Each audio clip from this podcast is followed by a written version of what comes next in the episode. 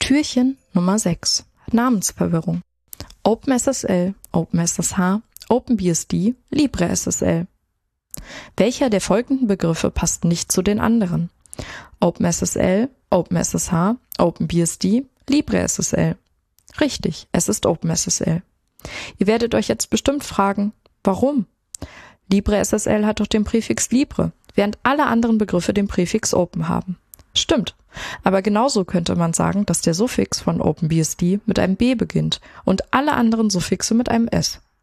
Der entscheidende Unterschied versteckt sich auch nicht irgendwo in der Schreibweise, sondern liegt vielmehr in der Beziehung der Projekte untereinander.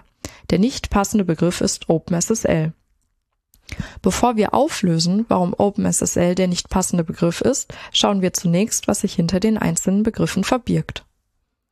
OpenBSD ist neben FreeBSD und NetBSD eines der ersten Unix-artigen Betriebssysteme mit einer Open-Source-Lizenz. FreeBSD und NetBSD entstanden beide 1993. Beide basieren zum großen Teil auf 4.4 BSD, einem heute nicht mehr gepflegten Unix der Universität Berkeley. BSD steht dabei für Berkeley Software Distribution. Davon leitet sich auch das BSD im Namen ab. OpenBSD wurde zwei Jahre später im Jahr 1995 von Theo de Raad, einem der Gründer des NetBSD-Projektes, nach einem Streit mit den anderen Gründern von NetBSD abgespalten. Besonderes Augenmerk wirft OpenBSD auf das Thema Security. Auf der Homepage wird mit dem Slogan Only two remote holes and the default install in a heck of a long time geworben.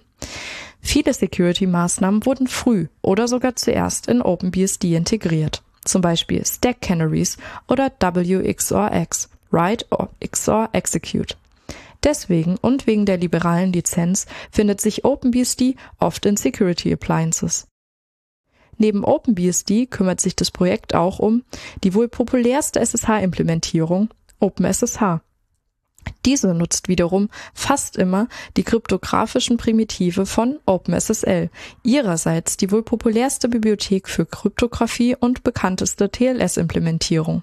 Nur nicht unter OpenBSD.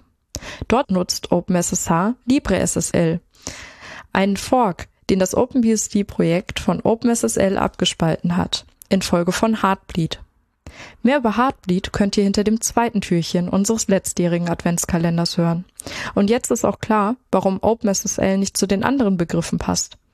OpenBSD, OpenSSH und LibreSSL gehören zum selben Projekt. OpenSSL hingegen nicht. Gemeinsam ist jedoch allen, dass es wichtige, gar oft nicht wegzudenkende Projekte in Sachen IT-Security sind.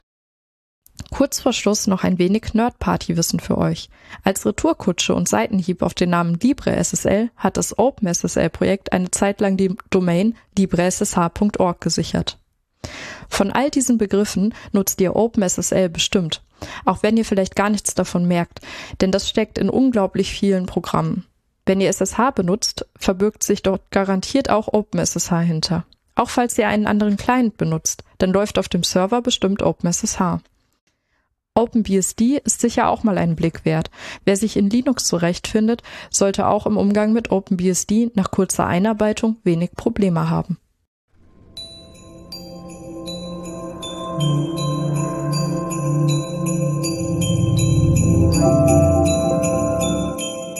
Ho, ho, ho. 0, 6,